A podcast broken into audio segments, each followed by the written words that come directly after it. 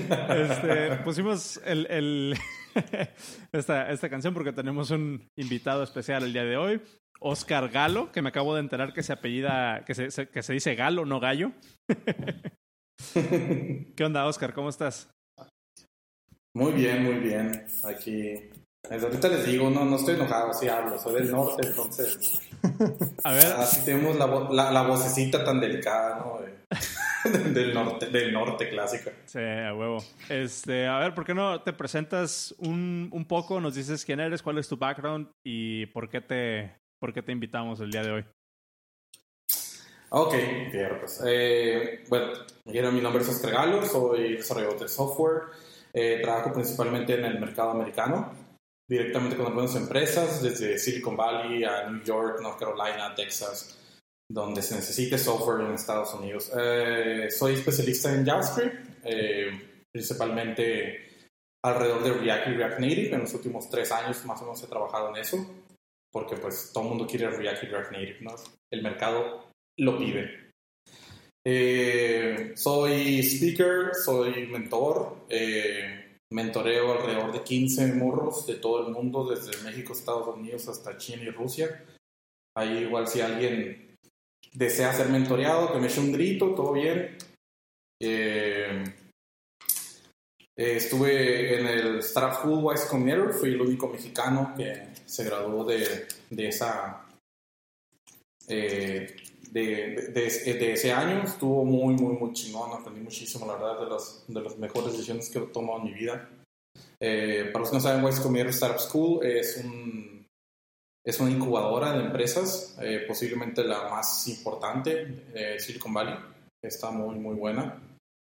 Y pues ahorita estoy trabajando con diferentes empresas alrededor de Estados Unidos, pues eso React React Native, y estoy emprendiendo eh, con una empresa nueva, mía, en Europa, en Ámsterdam específicamente, mm, para resolver algunos problemas en el mercado de bienes raíces.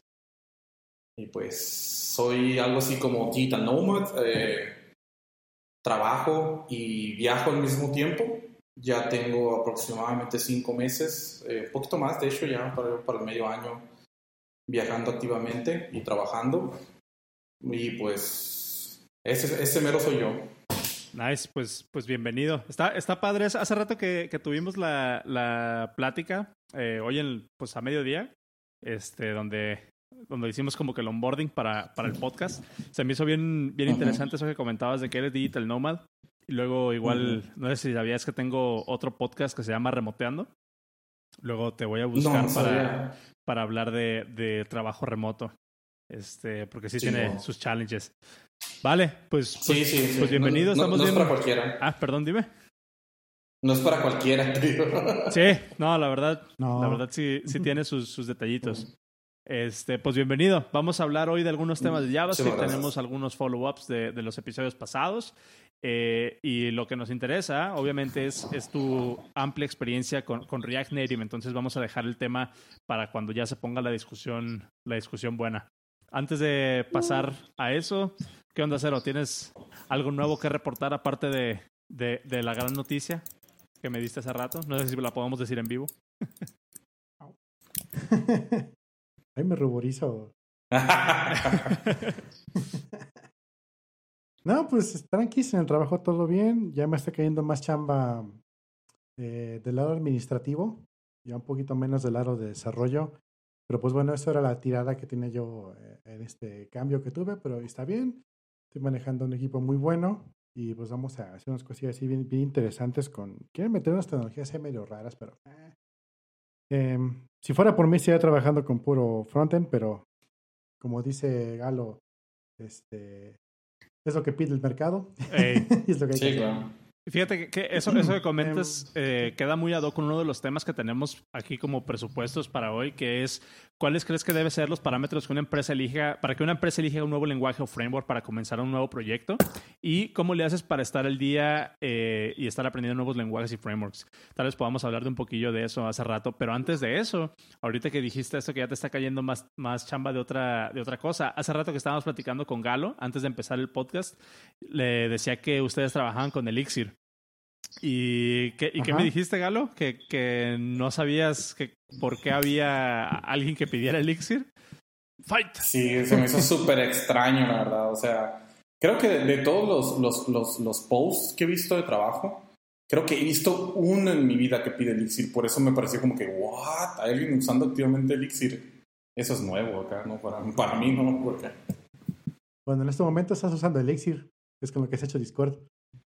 Tras. Ah, ¿en serio? Los fierros. Mm, cuenta. Yo, yo- la verdad, yo juraba que era algo hecho con. ah, ¿Cómo se llama este, este framework para crear aplicaciones de escritorio con JavaScript? Me olvidó. Ah, ¿Electron? Di los Electron, ándale, ¡Oh! Eh, Electron. sí, La, la, la, la verdad que parece Electron, por eso, sí, por hace- eso me imaginé que era algo Bueno, así. to- sí. todo, todo el backend de, de Discord está hecho con, con Elixir. eh, todo lo que. Ujú. O sea, esta llamada está, está siendo, digamos, pipeada por, por Elixir en todo el backend. Mm, Em. Entonces, digamos que por la naturaleza real time, que era lo que te comentaba hace rato, pues Elixir tiene propiedades bien interesantes para hacer aplicaciones real time y de procesamiento de gran cantidad de datos. Entonces, este. La verdad, siéndote sincero, Discord, aunque es una, una plataforma que está orientada hacia gamers, o sea, está orientada más como. Pues sí, ¿no? Cero. Es, es como Sí. un chat para, para personas que se dedican a estar jugando y estar platicando mientras juegan. Entonces, em, se preocupan mucho porque consuma la menos memoria posible, porque la, la- el, el- el UI esté lo más snappy posible. Y se me hace interesante, pues, de que curiosamente, aunque no está 100% hecho para llamadas, es eh, uno, de los, uno de los servicios más estables en cuanto a llamadas que he probado en los últimos, en los últimos años, incluso más que Skype. Em, Fíjate que eh, ahora, ahora, ahora que mencionas eso, ¿no? Eh, como el, el uso indebido, vamos a decir, ¿no? O secundario de, de, de, de una idea. Me, me, me da mucha cura porque uno de los, de los de los maestros que tuvimos en Startup School, YC Combinator, era el fundador de Twitch. Ujú. Ok. Entonces, ellos tenían un proyecto anterior que se llamaba ah, Austin TV, me parece, algo así. Ajá. Justin Eh, TV. entonces dice que ellos estuvieron atascados, eh, eh, no crecían. O sea, su plataforma no tenía más gente, no tenía más gente, no tenía más gente. Hasta que un día se les ocurrió preguntarle a las, o sea, ¿qué hacían? No, a la mayoría de las personas usaban la plataforma y se, y, si- y se dieron cuenta que la mayoría, o por lo menos una parte notable, eran, eran gamers que usaban, que usaban la plataforma para hacer streaming. Entonces se quedaron como que, ¿qué? Y ya juntaron un, un grupo de esas personas y les dijeron, a ver, si tú pudieras escoger qué tener extra en la plataforma, ¿qué tendrías? Y ya empezaron a, a- a dar todas sus ideas, ¿no? Y con, y con ese feedback es que se creó Twitch. Entonces pasaron de un proyecto que tenía atorado años sin crecer a un proyecto que se, que se volvió multibillonario en un par de años. Nice. Es, es la misma historia que Instagram. No dices sabían esa. ¿No? No. Instagram originalmente era competencia de Foursquare. Era una aplicación para hacer check-in de dónde estabas. Y el componente que lo diferenciaba era, era la parte de las fotos. Entonces eh, se dieron cuenta que la raza le daba más, eh, le daba como más engagement de estar publicando las fotos con los filtros. Y ahí fue cuando hicieron como el pivot para hacer una aplicación exclusiva de, de compartir fotos. Y ve dónde estamos ahora. Make sense, ¿no? Lo que dice, uno puede diseñar las cosas como se le pegue la gana y al final el usuario lo va a usar como se les pega la gana a él. Entonces, Sí. Igual es Eh, lo mismo que pasó con Twitter, ¿no? Eh, Twitter era diseñado para hacer el tracking de unos repartidores. Tenían su camioncito y tenían que mandar un SMS diciendo, ya llegué a tal lugar, estoy en tal lugar. Y ese era el, el- el- el mercado de Twitter, pero de repente empezaron a usar para microblogging y cambió. órale. Eh, yo, yo la que me sabía era de que, eh, sí sabía pues que, que de que Twitter originalmente era por, por mensaje de texto y la idea de- era de que, de que fuera como un, un chat room eh, o un mensajería en grupo, pero pues abierta, ¿no? Y a través de mensajes de texto. Ujú. Eh, pero pues sí, como, como dices, el mismo mercado fue dándole forma a lo que realmente era el servicio y es- esa es una de las grandes lecciones que veo que comparten muchas personas que están involucradas en todo este ambiente de los startups y así que eh, muchas veces el producto termina siendo algo completamente diferente y es el mercado lo que te va a dictar qué es lo que tienes que hacer, ¿no? Y, y, y es, una, es una decisión muy, hasta cierto punto, muy tonta montarte en tu macho, como decimos por acá. Y nada más porque, o sea, si tienes, si tienes un producto que tú tienes una idea que haga X cosa, pero el mercado te está diciendo que quiere que haga Y cosa, si ya tienes una audiencia captiva, es mucho más fácil o es mucho más rentable hacer que haga Y cosa o lo que el mercado te está pidiendo que, que haga o facilitar lo que ya está haciendo el mercado con tu producto, hacerlo como oficial. p- pues para poder seguir cre- creciendo, ¿no? Otra vez, por ejemplo, el, el- en Twitter, no sé si ustedes sabían, el retweet no lo inventaron Twitter. O sea, no, no era un feature de Twitter. ¿Se sabían esa? ¿No? No. El, el retweet salió de un cliente de iOS de Twitter em, que metieron esa funcionalidad a nivel de aplicación. Eh, tú, tú le podías... eh, había un botón dentro de esta app que se llama Twitterific, que todavía está disponible. Em. Y cuando tú veías un tweet, había un botón dentro de la aplicación que le daba eh, básicamente el, el retweet, pero al inicio, no sé si ustedes estaban en Twitter cuando todavía era eso, en vez de hacer un, en vez de hacer un retweet nativo, le ponías RT antes y copiabas y pegabas el texto. Ah, pues la idea, la idea de un retweet salió de esa aplicación de, de mm, ¿cómo se llama? De Twitterific. Y ya después Twitter se dio cuenta, o sea, la empresa se dio cuenta de que empezaban a compartir mensajes de esa forma y ya fue cuando introdujeron el retweet como, como parte oficial de la plataforma, de la experiencia de Twitter. Entonces, Órale. ahí está. El, el, como el, el, el lesson, pues, de, de la parte de, de diseño de producto hasta cierto punto. Eh, pues bueno, ¿qué, qué- de qué les gustaría empezar a hablar? Yo tengo algunos, algunos temas por ahí. Eh, ¿algo, ¿Algo de follow-up tú tienes, Cero, o algo? Pues no precisamente follow-up, pero sí un tema que venía muy de la mano con el podcast pasado, A ver. que era de, bueno, ya el tema de hoy es cómo dar un onboarding exitoso. Ok. Y ese es un tema bastante interesante porque pues no es, no son enchiladas. dar un onboarding no son enchiladas. Y ¿a ustedes les ha tocado dar onboarding en los últimos años? A mí no, personalmente. em, o bueno, tal vez, tal vez se podría decir que sí, cuando he estado como líder de equipo, pero eso ya fue hace más de, tres años, la última vez que estuve como líder de equipo. Eh, pero fue un proceso muy, eh, muy de primera mano, muy cercano. Pues tenía la- a la persona ahí en, mi, ah, pues, cerca, cerca de mí, pues. Y fue un proceso que la verdad no, no costó nada de trabajo porque tenía mucho tiempo de estar apoyándole. Pero no definí ningún proceso, em, ningún proceso específico. ¿Qué tal tú, Galo?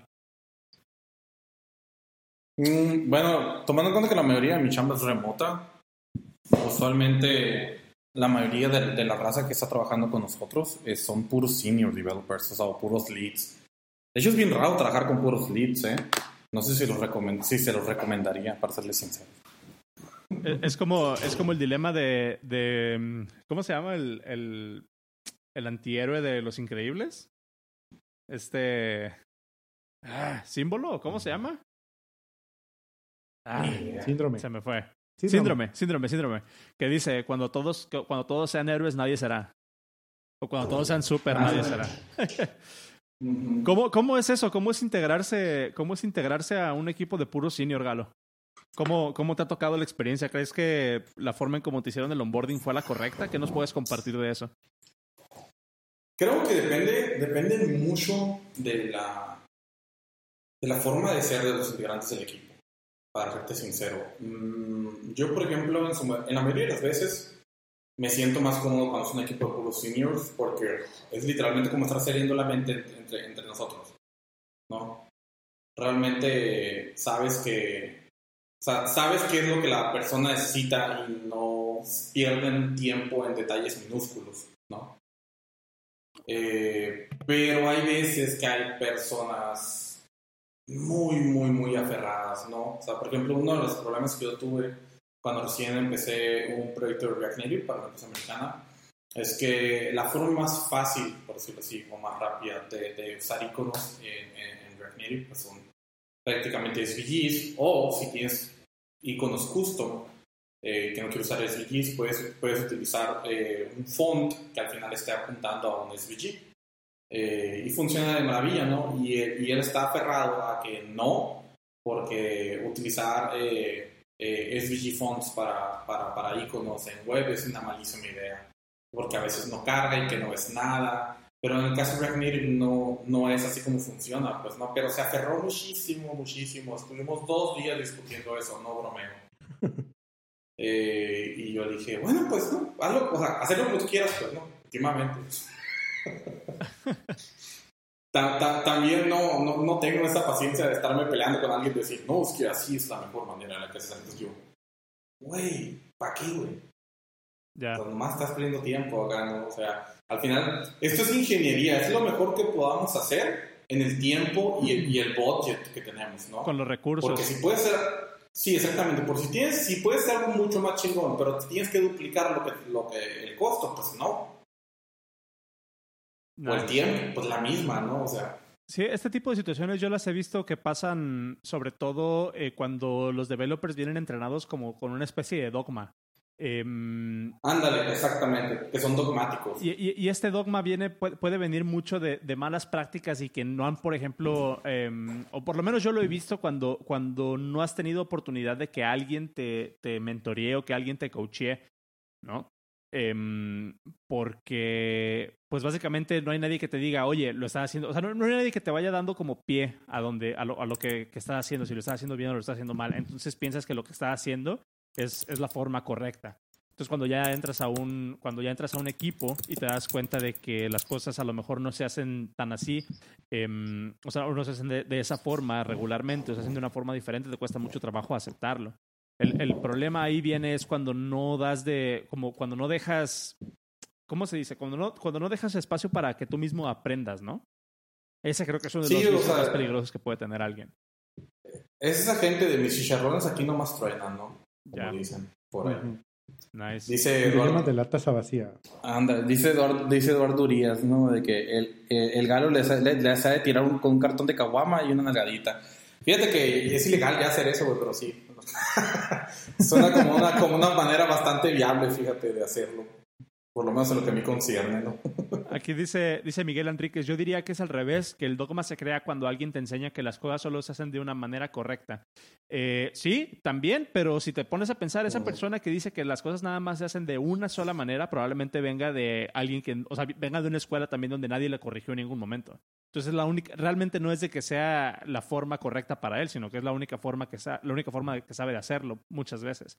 Ándale. Y esto, ándale. eso se puede manifestar muy feamente también eh, cuando, por ejemplo, en una entrevista de trabajo, tú contestas la pregunta bien, pero no es la, pero no contestas la pregunta como el entrevistador esperaba que te la, que te la, que, que la respondieras y lo toma como mal, Bye. porque fue así como que no Ujú. resolviste como yo lo hubiera resuelto, entonces está mal. Eso es, es, es, es bullshit, pues, desde, desde mi punto de vista. Em, pero a ver, entonces, Ce- Totalmente. Cero, ¿cuál es tu, cuál es tu ah, insight en todo este tema de, lo- de los onboardings? Pues justamente eso. eh, si entras en un equipo donde todos son senior, pues qué mejor, ¿no? Eh, a, menos de que tengas un problema donde un senior esté muy aferrado a su, a su dogma, pero cuando entras a un equipo y tú ya tienes la facilidad para aventarte a hacer cosas ya de alto nivel, pues el, el onboarding se hace muy sencillo para lado de la, empresa o el equipo que te está recibiendo. Sin embargo, cuando el, la persona que está entrando es un junior o un mid o alguien que no, no está muy familiarizado, o simplemente puede ser un senior, pero no está famili- familiarizado con el, con el, con el que trabajamos. Tuvimos que a trabajar donde, tra- donde trabajo yo, donde todo lo hacemos con Elixir y él tendrá mucha experiencia en frontend, pero nada en Elixir. Entonces, ¿cómo, cómo lo hacemos para que sea lo más simple, lo más sencillo?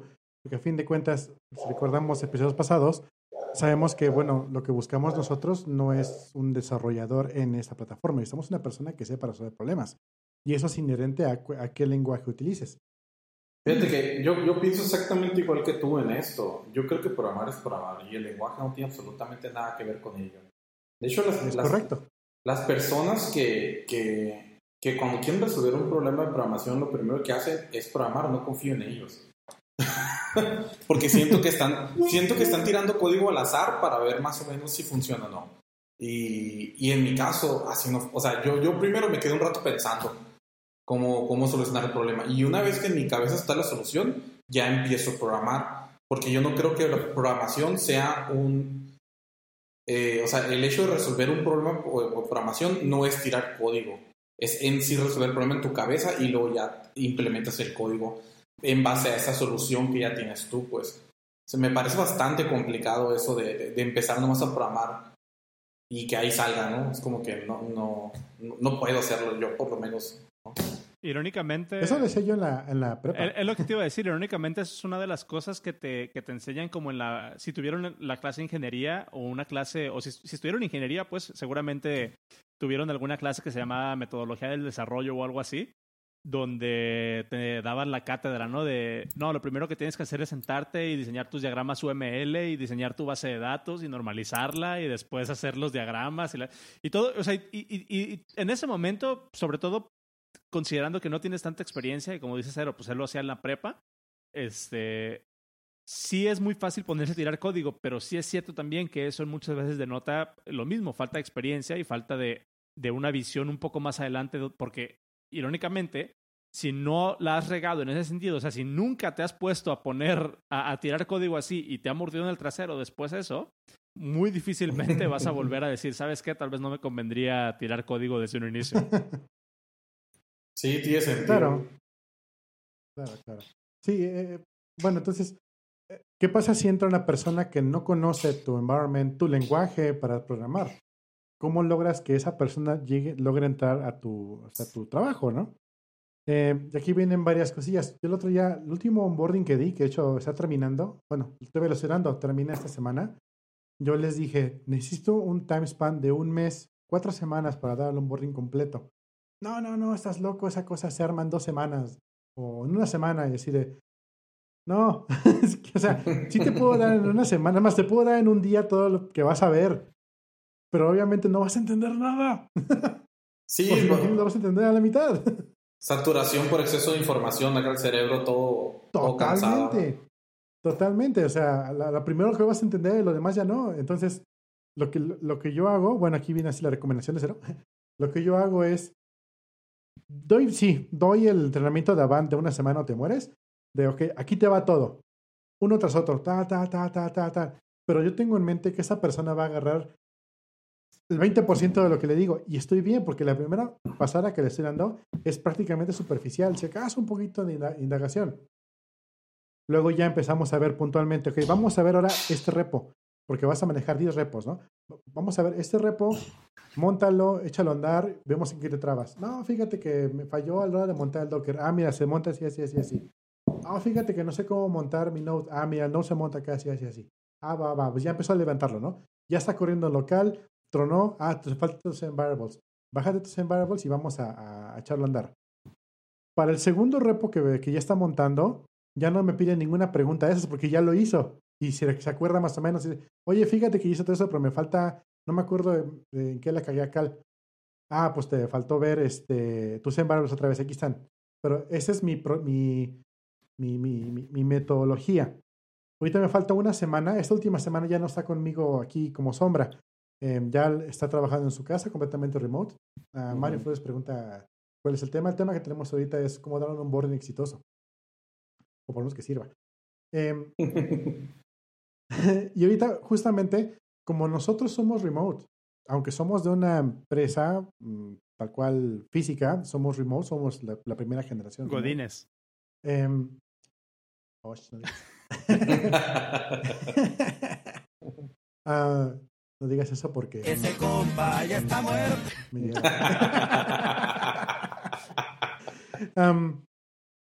eh, uno de los chavos que tenía que dar también un boarding de su parte porque esta persona que entró tomó dos proyectos a la vez, no solo el mío, sino de otra persona. Holy Tuvimos shit. una conferencia tuvimos una conferencia con otra persona que le dio todo el paseo por toda la aplicación y lo que hice yo, utilicé mi setup de podcasting para grabar toda la conferencia. Voz, video, todo, todo lo que nos estaba mandando lo grabé.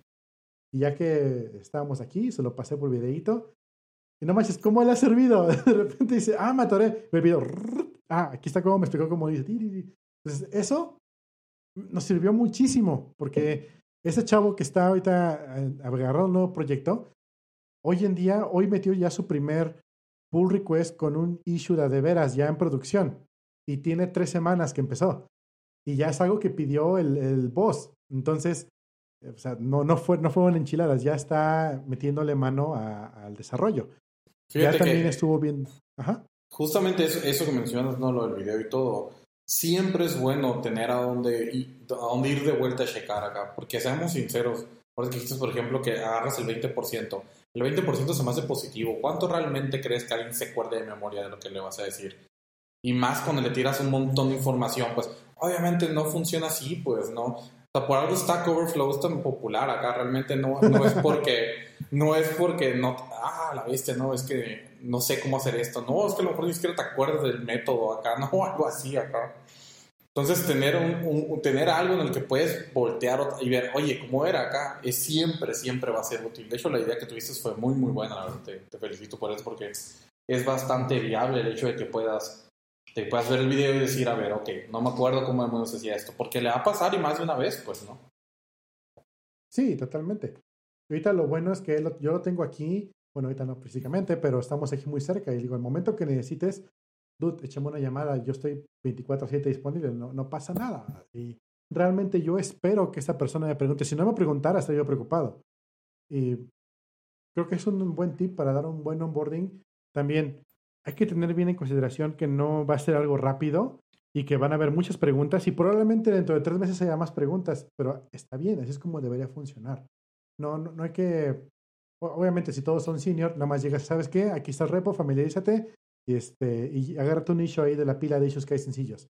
Este, Ujú. funciona si todos son, si todos son senior. Eh, Sí, de hecho, la, la verdad, a mí más de una vez me ha tocado llegar a una empresa así, eh, o sea, así como que, hola, es hora de tirar chingazos. Así, ¿no? Día uno, tirar chingazos acá, con el repo, haz algo acá. Yo, pero, bueno, pero sí estás de acuerdo ¿qué- que es lo no que es- puede pasar? sí estás de acuerdo que no es la experiencia adecuada. No, para nada. No, claro, sí que, o sea, no es la experiencia óptima, pero también, la neta, al- al- algo que yo sí puedo decir es que como mexicanos eh, estamos acostumbrados a trabajar como sea que tengamos que hacer las cosas y, y- y no nos hagamos güeyes, pues, o sea, es algo, es algo que más de una vez en nuestras vidas nos ha pasado, pues, ¿no? De que, o sea, yo estoy seguro que más de uno le ha tocado llegar, llegar con un proyecto, con un cliente que no tiene ni perra idea de qué le dieron de código y que de repente le dicen, ¿sabes qué? Toma, necesitamos hacer esto ya, ¿no? Y mismo que le digas, no, güey, es que no me pudieron hacer el onboarding o no hay nadie que sepa que, pura madre, o sea, vas a ver el código, vas a, te vas a persinar y fierro, güey, acá, ¿no? Ya vemos cómo lo hacemos acá, ¿no? Sí. Sobre la marcha. Digo, no es óptimo en lo más mínimo, ¿eh? Ni de cerca, no debería pasar, pero en el mundo real pasa, ¿no? Sí, a todos. Tienes que estar preparado para lo que sea. A, to- a todos nos ha pasado. A- aquí en, en mi trabajo, esta, esta semana pasada y esta, estamos haciéndole el onboarding a un nuevo, a un nuevo chavo que se integró a mi equipo precisamente. Y entonces traigo, traigo todavía más o menos fresco como que cómo fue el, el onboarding en, en donde trabajo y me gustaría compartírselos porque sí tiene mucho que ver ahorita con lo que está dando eh, Cero, pues, de, de la iniciativa esta de grabar el, la sesión para que quede alguna referencia. Eh, ahí le, le compartí a Cero un- una captura de pantalla en el, en el chat, a ver si la puede poner de repente en, en- en el live stream. Em, eh, eh, con nosotros tenemos algo que yo he, ah, he aprendido a valorar mucho y es que todo, absolutamente todo, queda por escrito en algún, en algún documento que está compartido con toda la compañía. Y uno de esos documentos que está compartido es el playbook. Eh, el playbook es una de estas cosas y el otro es un documento que nosotros llamamos support guidelines. Y esos dos documentos son los que yo tengo como de cajón eh, muy a la mano cada rato porque los checo, eh, si te digo que dos, tres veces a la semana, tal vez estoy dándote una buena, una buena aproximación de qué tan importantes son para mí, sobre todo cuando me toca estar en, en soporte al cliente. En estos, en estos documentos, por ejemplo, te puedo compartir, no el, no el contenido, pero sí te puedo compartir por lo menos el, el, um, el índice, por ejemplo, del playbook. Lo que, lo que nosotros tenemos es eh, cómo está la organización, o sea, quién es el CEO, quién se carga de cada quien. Eh, describe cuáles son las juntas que tenemos eh, requeridas a la semana. Eh, tenemos una sección, de hecho ahorita me estoy dando cuenta que tenemos un tenemos un, un documento que se llama Employee Onboarding. Ahorita te voy a decir, Ok. ahorita te voy a decir que tiene. Ah, mira, si hay uno. ¿Eh? Ah, mira, si hay uno. Sí, de hecho. Pero a- a- es- esto es, esto es este, a- a lo que voy. Cuando yo entré, no estaba esta sección en el playbook, no estaba esta sección del onboarding. Lo interesante que se me hace de esta parte es de que conforme la compañía va evolucionando y conforme nos vamos encontrando ciertos problemas, tú eres, eh, e- eres más que bienvenido a ir al documento y sugerir, eh, o sugerir una, una edición o escribirle a la persona indicada, en este caso el CEO, así como de, oye, estaría padre que en el playbook estuviera cómo manejamos este tipo de casos. En el, en el playbook, por ejemplo, viene eh, cuándo puedes pedir time off o cuándo puedes pedir holiday, cuál es la política para conferencias, cuál es la política para el avatar que tenemos en la compañía, o sea, cuál, la, la- la fotito que tenemos internamente. ¿Cuál es, la, ¿Cuál es la- el protocolo, por ejemplo, para guardar contraseñas? ¿Cuál es el protocolo para hacer releases, para, para describir changelogs? ¿Cuál es el protocolo de development? Y cada uno de estos, cada uno de estos este, items que les estoy diciendo, por sí mismos tienen un documento que tú puedes, que tú puedes eh, consultar en cualquier momento y, y preguntar así como de, oye, no, no queda clara esta parte, siento que haría falta eh, em, clarificar eso. Y está bien padre. Y en el, en el support, en el documento que tenemos para hacer soporte, tenemos, por ejemplo, em, bien descrito cómo se clasifican los diferentes issues, qué hacer cuando nos llega un issue de este tipo, qué hacer cuando nos preguntan esto, qué hacer cuando preguntan lo otro. Todo viene bien descrito. Eh, y eso es uno de los recursos que yo he aprendido, que yo he aprendido a valorar muchísimo, porque así no me, no me siento maniatado cuando estoy en algún, eh, cuando estoy realizando alguna tarea o tengo alguna duda de cómo se hace algo. Sé que simplemente me puedo remitir al documento de, de ya sea el playbook o a, los support guidelines, porque ahí estás, eh, está descrito todo. Y ahorita lo- el screenshot que le mandaba a Cero es de que tengo todos esos documentos como bookmarks en mi, en mi navegador, entonces los puedo accesar súper súper fácil. Y de hecho, porque siento que es algo que también se tiene que hacer como parte del empleado, como, como un empleado, como alguien eh, ac- acceder, dice, ¿no? ¿qué dije? Accesar. Accesar. ¿Y cómo es? ¿Y Acceder. qué dije? este, bueno, acceder a los documentos. Em, eh, siento, siento que uno también como, como empleado tiene la responsabilidad de dar lo más de su parte para que el onboarding pueda ser exitoso, porque a final de cuentas, si yo no tengo las herramientas eh, para hacer mi trabajo, va a pasar que no voy a, no voy a poder ser productivo y probablemente me vaya a frustrar. Em, entonces, yo también tengo que preguntar o tener los recursos a la mano. Y em, ah, se me olvidó a dónde, a dónde iba con eso. Eh, Los playbooks. Suele pasar. sí, al- a, lo, a lo del playbook. Eh, pero bueno, ahí, ahí está. Eh, los tengo ahí a- muy a la mano y la verdad es que me ha servido, me ha servido bastante tenerlos ahí. Fíjate, Pregunta a Carlos Samir que si no crees que los, bueno, él cree que los playbooks se desactualizan muy rápido. ¿Cómo lo ves? Eh, la- a lo que yo dice, creo que el playbook lo pueden ir actualizando conforme el uso del equipo, es a mi pensar, ¿no? Sí, el playbook, te digo, lo vamos actualizando cuando sale una situación que no sabemos cómo resolver y no está en el playbook, es así como un signo de que, oye, tenemos que agregar esto. Vemos cómo lo, vemos cómo lo resolvimos eh, o, o lo discutimos en mejores prácticas. El último, la última instancia que se me viene a la mente de esto, porque fue una discusión larga que tuvimos, fue sobre la política de parental leave, em, de cuando tienes un hijo. Ok. Esto no estaba en el playbook. ¿Por qué? Porque nadie del equipo tenía hijos. Hasta que uno de, un miembro del equipo, eh, hasta que un miembro del equipo eh, se, se- se em- se embarazaron, pues eh, eh. Me, me da mucha así decir cómo se embarazaron. Estamos embarazados, pero no. Em, bueno, estaba por tener un hijo, entonces se abrió la discusión. Y fueron creo que cuatro o cinco semanas donde todas las, todas las llamadas de los lunes se discutían como los pros y contras y se fue, se, se le fue dando forma a la resolución con la que todo el mundo estaba contento. y cuando se llegó a una conclusión, esa parte se agregó al playbook también. Entonces sí, definitivamente el, este y todos los documentos que tenemos son documentos vivos que se van actualizando conforme las circunstancias de la compañía van cambiando. Entonces, pues ese es como mi, mi aporte para acá.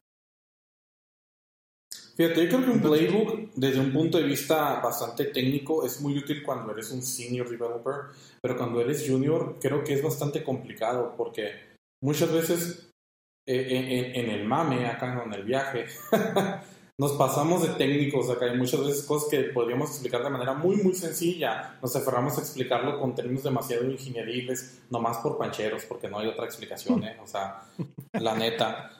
Y, y, y, suele también ser un poco problemático, ¿no? O sea, por ejemplo, eh, ahorita que, que, estoy mencionando eso de pues, tener tu, tus documentos y todo, cuando contraje en Kimby, justamente ellos tienen algo que le denominan como Technical Bible, tu, tu Biblia técnica, ¿no? Uh -huh. eh, con todo, todo, todo, todo, lo, desde el backend, frontend, aplicación, todo, ¿no? De qué es, qué hace, cómo lo hace, ¿no? Modelos, todo, todo, todo, todo, ¿no? Pasaba de lanza. Eh, y ese fue prácticamente mi onboarding ahí. Fue como que lelo. Y yo, holy shit. Y yo, pues, bueno, no, ya lo agarré porque era muchísima información, ¿no? Y la verdad es que sí, sí me ayudó bastante. O sea, solo tuve que hacer unas pequeñas preguntas ya a, a, a uno de los developers al respecto. Pero sí me ahorró bastante tiempo. Pero yo siento que la mayoría de las veces son más orientados a, a un senior. O sea, que espera que la, captes a la primera de que, ah, sí, ok, perfecto, ¿no? Pero, pero creo que en el caso de tirarle con, con, con así con, con, un playbook, un technical bible o algo así, a un, a un, junior es más complicado. Yo siento que muchas veces el junior sí necesita un poco más la interacción del senior, pues, ¿no? Como una manera para guiarlo. Pero también... Sí, totalmente. Yo, yo siento que, que puede haber un, un balance, por ejemplo, eh, dices, ten, como ingenieros tendemos a ser demasiado técnicos, ¿no? Y tendemos a ser muy verbosos. Eh, yo uh -huh. no siento que eso sea algo malo precisamente, pero sí considero que, por ejemplo, un, un, documento donde estás hablando de cómo iniciar tu servidor o de cómo instalar el environment de, de desarrollo, se asume que hay ciertos términos que, que, cualquier persona que esté leyendo el documento va a entender, ¿no?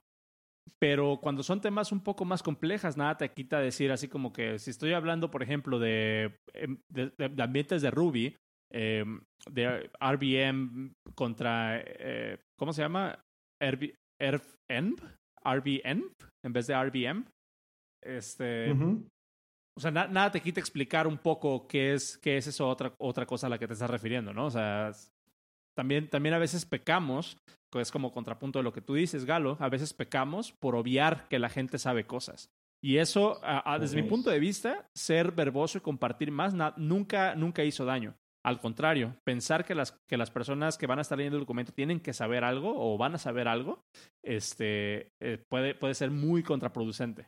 Porque luego entramos en el, en el tema de que si la empresa o la organización o tu equipo o lo que sea, por alguna razón no tiene los mecanismos en pie para que las personas se sientan con, con la libertad de hacer preguntas, eh, va a ser muy detrimental para el equipo, muy, muy detrimental.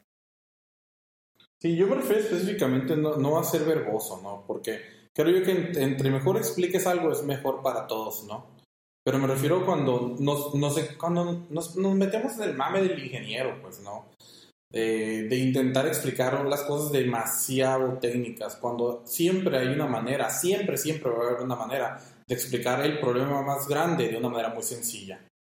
O sea, si personas como Einstein pudieron explicar algo como la, eh, el, el, cómo afecta a la masa en la gravedad de una manera súper sencilla, serían fregaderas si nosotros no pudiéramos explicar una pinche lista, güey, acá de una manera sencilla, güey. O sea, la neta, pues también, ¿no? O sea, a veces nos pasamos, pues, ¿no? Ya, ya, eh, y es algo que, que, que siento que obviamente entre más sencillo sea la explicación, es mejor para todos, porque así todos entienden, desde el senior hasta el junior. A nadie le hace mal eso. Sí, ya, ya, entendí, ya entendí tu punto. Eh, pues, ¿qué, ¿tienes algo más que agregar, Cero, al respecto? No, no, no. Eh, creo que tenemos un buen punto de partida. Ojalá la gente que nos escuche eh, tenga ahí una, se les ocurra grabar las, las, los onboardings. Sí, sí, de hecho. y, ok. Eso es bueno. Vale. Pues sí, siguiente tema. Eh, ¿Vieron, vieron el, Em. el drama este? Algo, algo rápido. ¿Vieron el drama este que hay en que hubo en Twitter esta semana, el de los ingenieros 10X, el 10X Engineers? Ay, no, por favor, sí. ¿Sí lo vieron? Sí, sí, sí, sí. Ok, pues puse, puse el enlace y quería compartirles mi, mi thread, mi- o sea, mi, el- mi, mi característica favorita. Ajá. este. Para los que no están en, en contexto, voy a poner el enlace aquí en el show note a ver si, a ver si Cero lo puede poner ahorita en la, en, en la pantalla para que lo vean. Eh, salió una persona, no sé quién sea, la verdad. Deja ver si veo, dice algo. Un, un- un- un hindú que nadie conoce. Era un hindú que en su en su descripción de Twitter Su hindú es cabida. en su descripción de Twitter dice hashtag startup investing. Ya desde ahí empezamos mal, pero bueno. Sí, sí, totalmente. Este Ya, primer foco rojo. ya sé. Compartió, compartió un enlace o compartió un, un thread de cuáles son las características que hacen los 10X Engineers. eh, para que las personas que, que encuentren a un 10X Engineer en, así en The Wild lo puedan identificar y se lo queden, ¿no? Así como cómo, cómo identificar a un ingeniero eh, 10X. Para las personas que no tengan contexto de esto, un 10X Engineer dentro de el ambiente de startups y así, se le conoce como alguien, un ingeniero que puede hacer lo que 10 ingenieros solos no pueden. Eh, básicamente un ingeniero que es 10 veces más productivo que un ingeniero regular, ¿no? Entonces en este thread se puso a compartir una sarta de tonterías de qué es lo que hace o cómo, cómo identificar a un 10X engineer. Pero el, el, mi favorito, o uno de mis favoritos, es el punto número 3. A ver si Cero lo puede poner ahorita en, en la pantalla. Que dice, los ingenieros 10X usan... Ay, Dios mío. Usan fondo de pantalla negro en, la, en su computadora. Y ya, es eso. Eh, Yo por eso les he dicho que las drogas destruyen. Sí. Hay puntos tan ridículos No ahí que de plano. No manches. Eh, punto 4. un ingeniero 10X conoce cada línea de código que se va a producción. Si un, si, un, si alguien de soporte o de QA dice que hay un, un, un issue, eh, un ingeniero 10X sabe exactamente cuál es la línea de código que está causándolo. Fíjate, cuando leí esa, esa me, me, me, me está sacando la risa, güey. Porque si eso fuera posible, no o sea, si eso fuera posible físicamente nomás, ¿no?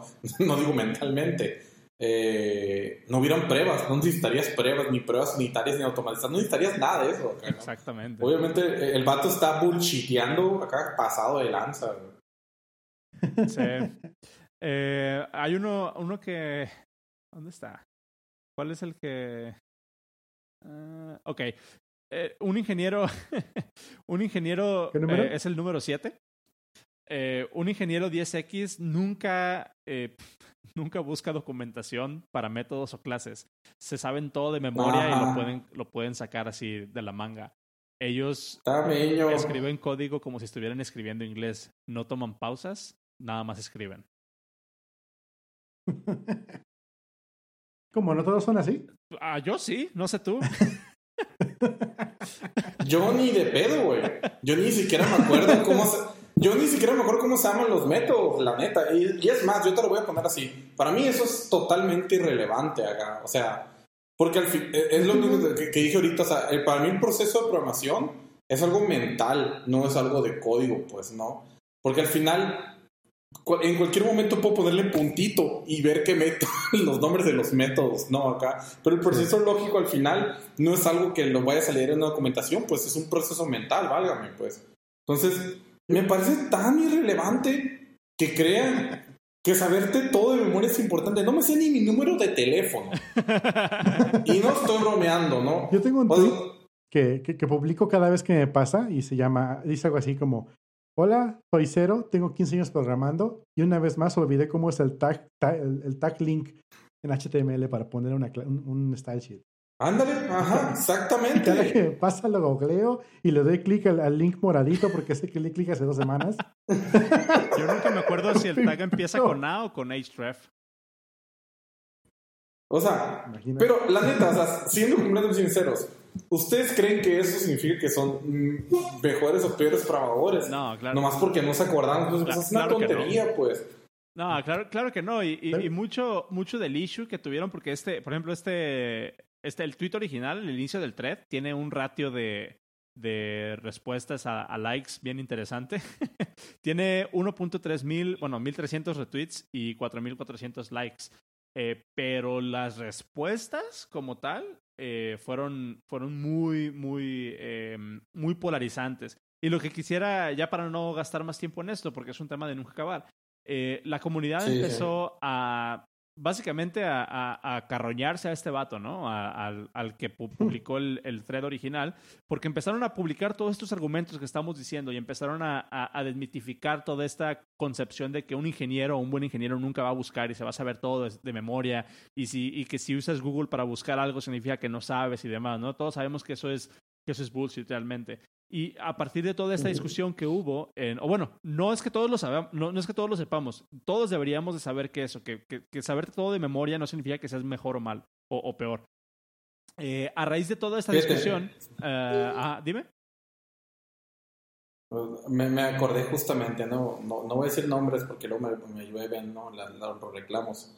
De por sí son buenos hacer enojar gente. Pero cuando estaba en la carrera, hay una persona que era. Ese vato tenía poderes macheteros. Pero, pero, pero hardcore, ¿eh? O sea, poderes macheteros cabrones. Hay, hay un libro de Java, y no me sé el nombre porque odio Java, eh, pero que le llaman la Biblia de Java, uno que tiene una hormiguita.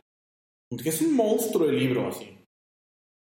Ese libro se lo sabía de memoria de pi a pa este cabrón. Te lo juro, se lo sabía de memoria, pero no podía programar un maldito if. O sea, en serio, se sabía todo. Si tú le preguntas cualquier método que había en ese libro, te le iba a decir de memoria qué parámetros entraban, qué salía todo. Pero- Pero el vato no podía programar un maldito if, güey. O sea, ahí está la prueba eminente acá de que Sí, es, bullshit hardcore. es, es la, es la diferencia entre es la diferencia entre alguien que sabe la parte teórica y alguien que realmente tiene la experiencia, ¿no? Eh, pero bueno, a, a lo que iba es de que de, de toda esta discusión salieron dos enlaces que también les voy a dejar en los show notes eh, que, que, que hacen todo, o sea, que, que hacen un comentario sobre todo esto. Eh, el primero es 10x.engineer, o sea, el dominio. 10, Ok. 10x.engineer y adivinen qué regresa. Un ¿Qué? 404. ¡Ah! Ah. Y dice 404 not found, 10x engineers at aren't real.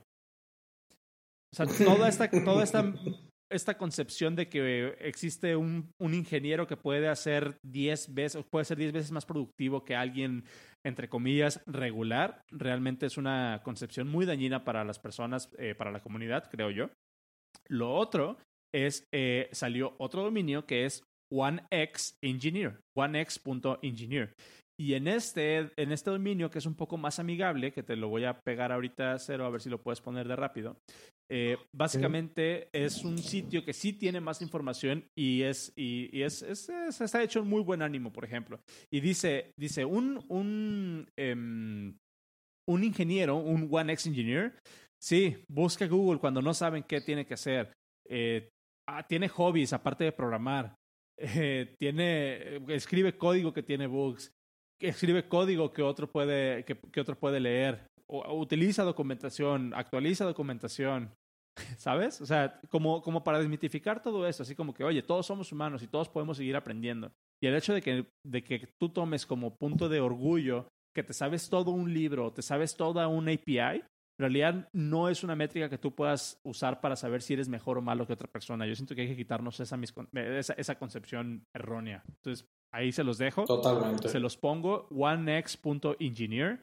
Está muy bueno. Eh, la página también está, está bonita y creo que es open source. Puedes, submi- puedes mandar un pull request por si tienes algún otro consejo para las personas que, que quieren saber más acerca de esto. Entonces, pues, pues ahí se los dejo.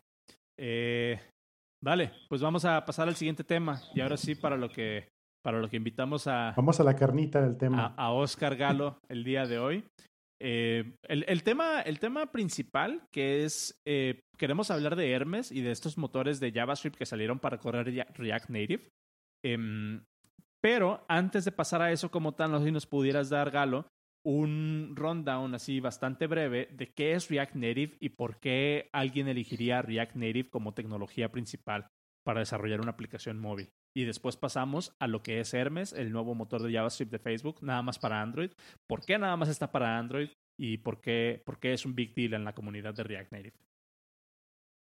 Ok, bueno, React Native es un, es un framework eh, de JavaScript para hacer aplicaciones móviles. Eh, se basa en la misma filosofía e idea de componentes de React. De hecho, ahorita actualmente hay muchísimas librerías de React, no solo React y React Native. Hay 10 React VR, por ejemplo, para hacer todo lo que es eh, realidad virtual. Eh, y lo, lo, pues, lo, chingón prácticamente es, es, la concepción de React de la onda de los componentes no reusables completamente. Simplemente poder tener un componente que corra, y que corra en todos lados, solo copiando el componente, pues no. Lo cual es bastante útil para la cuestión de reusabilidad de código, incluso no eh, cuando te mueves de un proyecto a otro y poder llevar todos tus componentes y, y no empezar de cero, ¿no? Porque a quien le gusta empezar absolutamente de cero, es una pérdida de tiempo mortal más cuando tienes el tiempo encima.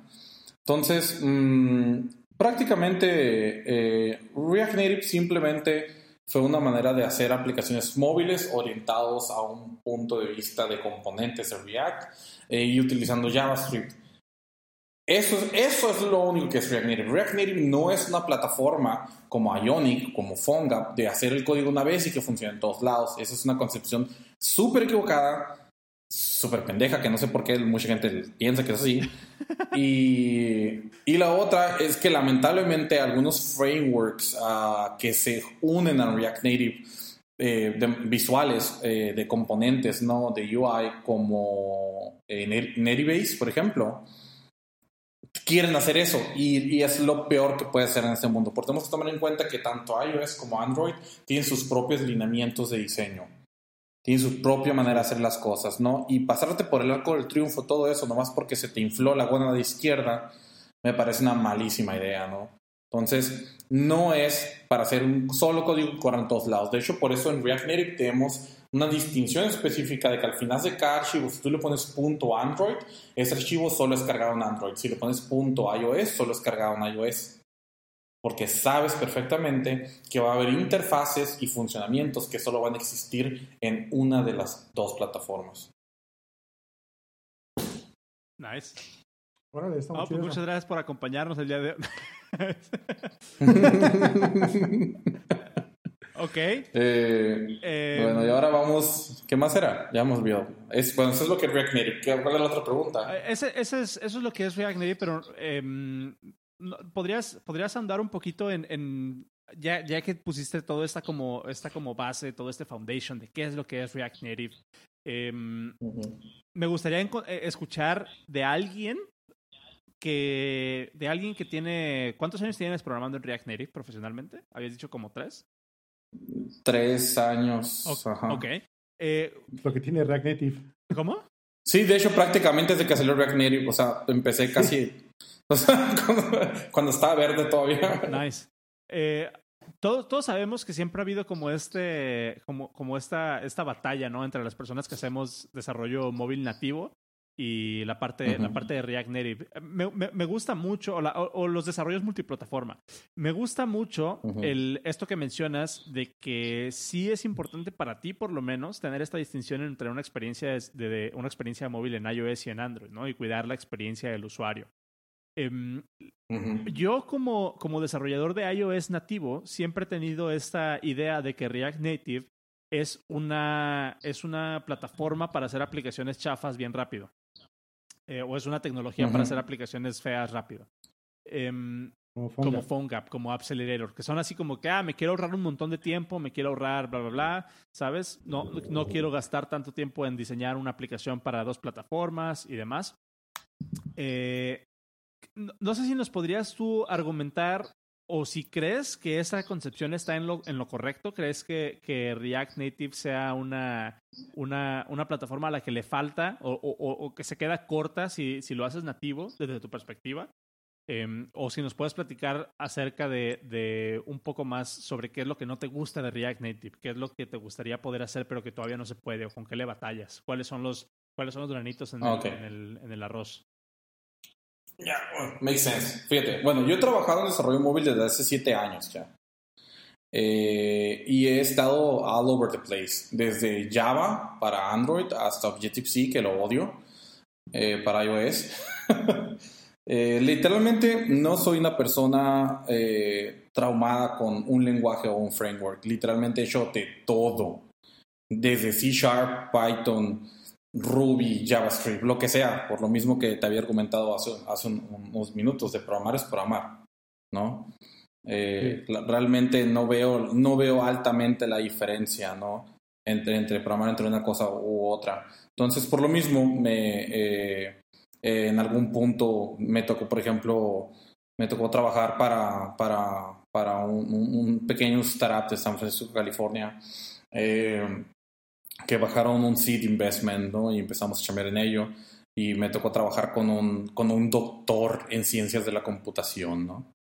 Eh, ni me acuerdo el nombre del cabrón, ya se me olvidó. Pero bueno, el punto es que él estaba haciendo, él, él estaba, estaba liderando el proyecto, ¿no?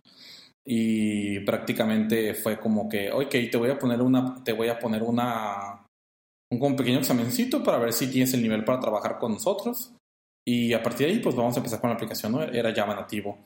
Eh, hasta ese día no sabía Java, aprendí Java en dos días, luego hice el, el, el, el Code Challenge, lo pasé y empecé a trabajar con ellos. Eh, por lo mismo, por amar es por amar, o sea, realmente no, no encontré una diferencia que digas, uh, uh, acá no, que este lenguaje es súper cool, lo mejor del mundo, no es la misma cosa. Eh, entonces, tomando en cuenta que, que, que he programado, desde, de hecho, incluso Titanium Accelerator lo he usado, eh, o sea, horriblemente, y más de una aplicación lancé a, a las tiendas con Titanium Accelerator. Entonces, ya teniendo un insight de lo que es utilizar eh, Titanium Accelerator, PhoneGap, eh, Córdoba, Ionic, React Native y nativo, ya pude hacer una mejor idea de qué es lo que es React Native a este punto, ¿no? Mm, específicamente la mayoría de las personas creen que, que React Native es algo así como PhoneGap por el historial que hay sobre hacer aplicaciones móviles con JavaScript, que es prácticamente PhoneGap, Córdoba y Ionic, ¿no? Que son, es hacer webs, es hacer webs simplemente que, que, que puedan que estén dentro de, de, de, de, de una aplicación, pero pues al final lo que hace es, es cargar un, un, un, un componente, WebView. ajá, un WebView y todo carga dentro del WebView y la, realmente el performance es más que horrible, ¿no? Y tienes millones de problemas, pero igual está en las tecnologías esas. El punto de React Native es que es, yo lo veo de esta manera, es el punto medio entre el nativo y las tecnologías web. Porque al final lo que tú estás utilizando, la API de, de, de, de React Native, está mayormente construida en lenguaje nativo. Pero utilizas JavaScript para invocar esos componentes, lo cual es súper útil si ya sabes JavaScript, ¿no? Pero de la misma manera tú puedes utilizar eh, Swift o Objective-C o Java para crear todo lo custom que tú necesites dentro de React Native si tú quieres, al punto que se te pegue tu gana. Entonces, React Native no te va a decir que no hagas las cosas con, eh, con, con, código nativo, porque puedes hacerlas por completo. Y de hecho en la documentación hay una sección completa donde te explica cómo puedes hacerlo. Entonces, eso te da un paso más adelante de cualquier framework web para hacer aplicaciones móviles, por mucho. Y otra cosa más, el performance es muchísimo mejor. El performance es más, está mucho más pegado de, del performance del de, de, nativo que al del web. Pero, Entonces, pero sí ya con eso te puedes dar una idea. ¿Sí sigue habiendo un overhead de, de performance? Sí, pero es muy poco. O sea, incluso con animaciones y todo eso, el performance es bastante bueno. O sea, sí, sí, y te digo por experiencia propia, porque yo intenté hacer animaciones en PhoneGap y te juro que mi celular se puso caliente y parece que iba a explotar. O sea, no, y estamos hablando de un iPhone, ¿eh? O sea, entonces, nomás no. Eh, pero en React Native hay tantas librerías que puedes utilizar para, para, para hacer animaciones y todo eh, a 60 FPS perfectamente sin ningún problema y que no consumen tanto. Eh, pero obviamente, ¿no? En algún, obviamente hay, hay ciertas cosas que siempre va a ser mejor hacerlo en código nativo. Y ese es el motivo por el cual React Native te deja hacerlo. ¿No? O sea, no es, oh, JavaScript para todo, a la verga, ya, no, necesitas nada más, ¿no? ese pensamiento, ese pensamiento que viene de la escuela esa de PhoneGap y todo eso no aplica aquí. Y las personas que entran a React Native pensando así, creo que le hace más daño a la comunidad que, que, que ayuda, ¿no? Porque re- realmente no es, no es ese el punto de React Native. O sea, puedes irte parte por parte con React Native y darte cuenta de que en realidad el framework te permite hacer todo lo que tú quieras al punto que tú quieras desde todo JavaScript o la gran mayoría en nativo y solo el, el UI en, en- en JavaScript. Y el balance realmente depende de ti como, como programador, no del, no del framework en sí. Pues el framework te ayuda a, que puedas balancear eso. Mm, Una. obviamente, Ah, per- perdón si te puedo interrumpir, interrumpir tantito. Una, una de las Sí, sí, sí. grandes cosas o de las grandes de los grandes puntos que las personas que abogan por React Native ponen como ventaja es de que pueden escribir, pueden usar JavaScript para todo, desde su frontend en su página web hasta su frontend en las aplicaciones en las aplicaciones móviles. Ahí eh, lo que yo he visto donde se llegan a topar con pared muchas veces es cuando se trata precisamente de hacer esos componentes que sí requieren una integración nativa. Si todo tu equipo nada más conoce JavaScript y es por eso que estás utilizando React Native, ¿tú cómo, cómo has visto esta, esta experiencia de que cuando te toca hacer un componente en Objective-C o en Swift y hacer un wrapper para poder hacer el bridging en, en React Native o hacerlo en Java o Kotlin en, en- en- Android, ¿qué tan, qué tan grande es esa barrera para equipos que, que, que dominan principalmente JavaScript? ¿Cómo, ¿Cómo ha sido esa experiencia desde tu punto de vista? Fíjate, yo no creo que en, en realidad el problema sea independientemente de si el equipo utiliza un, un, eh, un lenguaje de programación específico. Oh, te, te digo porque Creo que ese el es el argumento que yo he visto. O sea, las, las empresas que deciden introducir. Re- React Native a, a su, a su codebase, en vez de contratar desarrolladores de iOS y de Android, el argumento que yo he visto personalmente es que dicen, es que ya Ujú. todos aquí sabemos JavaScript, entonces todos podemos contribuir ahí. Pero cuando llega el momento de hacer algo nativo, de, de hacer un componente nativo, es ahí donde empiezan a parir chayotes. Fíjate, es, es que mucha gente tiene esta, esta ideología, ¿no? De one language to rule them all. un solo lenguaje para, ¿no? Ajá. de estilo Señor de los Anillos acá, ¿no? Para todos acá. Lo cual no, no te puedo decir que es malo, ¿no? Porque a este punto puedes utilizar JavaScript incluso para controlar Arduinos y todo eso, ¿no? Eh, creo que la idea es válida, el del empujar el lenguaje lo más que se pueda como una manera de, de forzar la evolución del lenguaje. Me parece una excelente idea eso. Pero utilizar el lenguaje solo porque todos ya saben está muy mamón, ¿no? No, no, no, no puedo decirlo de otra manera, porque hay que tener en cuenta de algo, ¿no? Eh, somos desarrolladores de software. Ahorita estamos haciendo cualquier lenguaje que tú puedas escoger y te aseguro que la estoy 90% seguro de que, de que cualquier trabajo que estés haciendo lo estás haciendo porque el mercado te está dictando que tienes que hacerlo. O sea, el lenguaje específicamente. ¿Por qué? Porque hay chamba en el lenguaje en el que estás haciendo. Eso no significa que JavaScript vaya a sobrevivir 10 años. JavaScript puede estar muerto en 5 años o en 3 incluso más. No sabemos. Podría, que, que Eh, real- las cosas- realmente sí es como un... un- Seguramente va, va a seguir existiendo, o sea, no, no creo, o sea, si bien podría, a, a lo que hace referencia es de que no está nada seguro, ¿no? O sea, como tecnología siempre todo esto está Sí, cambiando. nada exactamente. Exactamente, pues mira, yo agarré Python hace como 5 años y, y todos me decían, güey, ¿por qué aprendes Python, güey? Esa madre que, güey, ¿no? Y ahorita que, a la bestia, güey, Python está bien chingón, y yo, vete a la, no, güey, cabrón, acá ahora sí, ¿no? que, o sea, obviamente, pues ahora el mercado está diciendo, Python, güey, oh, la bestia, ¿no? Esta madre hace todo, güey, inteligencia artificial y la madre. que-". O sea, obviamente, pues no. Eh, me, me parece que hasta cierto punto lo veo así. Si quieres utilizar React Native porque tu, tu equipo ya sabe JavaScript, de alguna u otra manera disminuyes la curva de aprendizaje. Es cierto. Hasta cierto punto. Ese es el problema. Cuando se encuentran con Porque- un sistema de tipos de datos, ¿no? Ajá, o sea, porque específic- es- específicamente Lol. cuando... Específicamente la, la parte, digamos, JavaScriptera, pues va a ser fácil, ¿no? Pero en el punto cuando empiezas a ver ya que en, efecto hay integraciones eh, nativas, en el- eh, de que más de una vez vas a tener que tener abierto Android Studio, Xcode, e incluso hacer debugging del lado de esos, de esos, de esos IDEs y no del- la consolita de React Native y todo eso. Ahí es donde se van a dar cuenta que no es, o sea, que no es solo JavaScript, ¿no? Y ahí depende mucho de, de- la personalidad, ¿no? Del desarrollador, que puede decir, oye, qué curado, no, pues voy a aprender otra cosa, no más, ¿no? O decir de que, ay, no, güey, esto no es JavaScript. Eso ya es problema personal completamente, ¿no?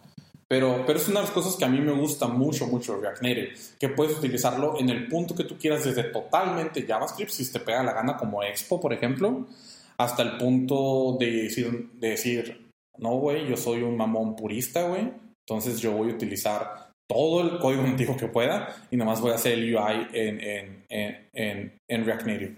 Y es válido también, pues, ¿no? O sea, realmente no es una u otra. Y es, digamos, la, es, todo ese tipo de ideologías no puristas eh, no sirven para nada. solo te van a hacer perder tiempo, ¿no? Es una herramienta y es solo eso. No es una religión, no es una filosofía, es una herramienta y la vas a utilizar al punto que tú quieras utilizarla, como tú puedes utilizarla y como lo puedas y como lo debes utilizar en el momento específico, el tiempo que tengas que hacerlo, ¿no? Así de sencillo. Pero ese es ese balance, es ese balance que te da justamente, pues, ¿no? De poder hacer lo que te pegue la gana desde JavaScript hasta nativo, sin necesidad de, de, de forzarte a usar uno solo, pues, el cual por cual me parece bas- bastante, bastante eh, interesante eh, React Native. Y, por ejemplo, algo tan fácil, ¿no? No sé si han, bueno, pues si haces iOS, supongo que utilizas Objective-C. ¿verdad? Sí. ¿Qué tanta diferencia le ves a Objective-C contra Swift? O sea, ¿qué tan, qué, qué tan más rápido crees que desarrolles tú en Swift Ah, contra Objective-C? Es, es muy, es muy subjetivo. Em, ahí yo, por ejemplo, no, no, utilizo, no utilizo Swift en el día a día, pero sí considero Ujú. que Swift tiene algunas, algunas cosas que, que lo hacen más interesante, que lo hacen más amigable hasta cierto punto, que básicamente es la, es la idea de Swift. Eh, pero sí hay otras cosas de que, por ejemplo, si vienes, si vienes de un background de Objective-C, puedes, estás acostumbrado a manejar todo este dinamismo que tiene el runtime y que tiene el sistema de tipo de datos. Sí, cuando entras a trabajar con Swift, sientes como que estás pegando con pared a cada rato, ¿no? En, en Objective-C tú puedes hacer una, una, una, una compilación y mientras sepas lo que estás haciendo, todo va bien. Pero en Swift, eh, muy probablemente vas a compilar cuatro o cinco veces antes de que el compilador, obviamente, bueno, si estás, si estás aprendiendo, pues vas a darle compilar cuatro o cinco veces antes de que el compilador realmente te deje, te deje terminar eh, la compilación, porque si no estás satisfaciendo el sistema de tipo de datos al 100%, simplemente no va a compilar. Entonces, eso lo puedes tomar como una ventaja o una desventaja, depende, depende de dónde lo veas, ¿no? Sí, porque yo, por ejemplo, yo cuando, cuando, cuando, cuando vi Swift la primera vez, te juro que, que casi voy y les doy un beso a, lo- a los de Apple. Porque, porque ah, yo odio Objective-C, lo odio. Porque- y yo lo odio no específicamente por, porque creo que, que, no es útil o algo así. Yo lo odio porque visualmente, o sea, desde un punto de vista idiomático, es horrendo. Es horrendo, no hay otra forma de decirlo, es horrendo, no tiene sentido. ¿No? O sea, si tú ves un código, un código escrito en Python, en Python idiomático específicamente, se lee tan natural que es como si estuvieras hablando inglés. A un punto que es ridículo. O sea, ya ni parece programación. ya. Mucha gente dirá que eso no es bueno, ¿no? Porque a la gente que le gusta complicar las cosas, entre más complicados, más chilo el mame, ¿no?